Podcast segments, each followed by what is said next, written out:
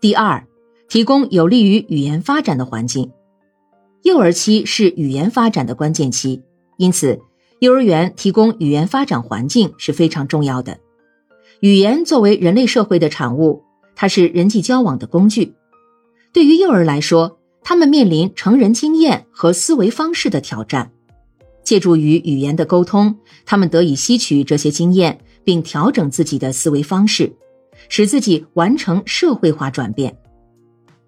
语言是一种强有力的认知工具，它能浓缩感性经验，使对事物的认识进入到理性的境界。语言是幼儿向他人学习，把人家的经验变为自己经验的有效手段。通过语言传递，幼儿可以知道许多未知的世界。语言也是对付环境的手段，通过成人的指导，培养自己的生活能力和应付环境变化的能力。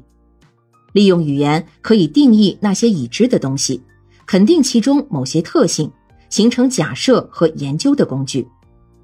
语言是保存和回忆经验的工具，所以掌握语言是一个人认知发展的必要条件。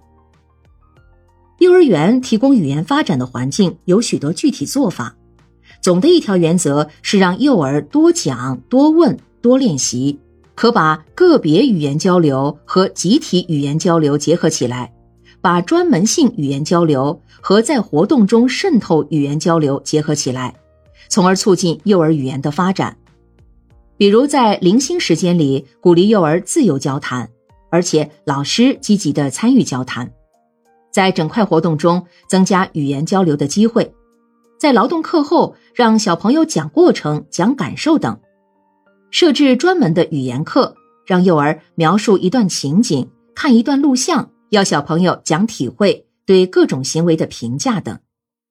发展幼儿的语言能力，根本一条仍在于启发幼儿的能动性，激发幼儿介入语言交流的积极性，而不要把语言教育规范化、书本化。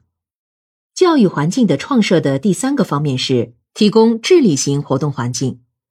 根据幼儿智力发展要求，提供一些智力型活动环境，诸如智力游戏、科学实验等，有针对性的开发幼儿智力，激发幼儿探索问题的兴趣，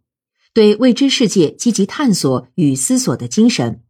对幼儿认知的发展具有决定性的意义。另外，诸如对空间概念的了解、对时间概念的了解、对物体的形状把握。对物体数量关系的把握等等，都可以通过恰当的情景创设而达到教育的目的。重要的是在于创设科学的情景与探索的条件。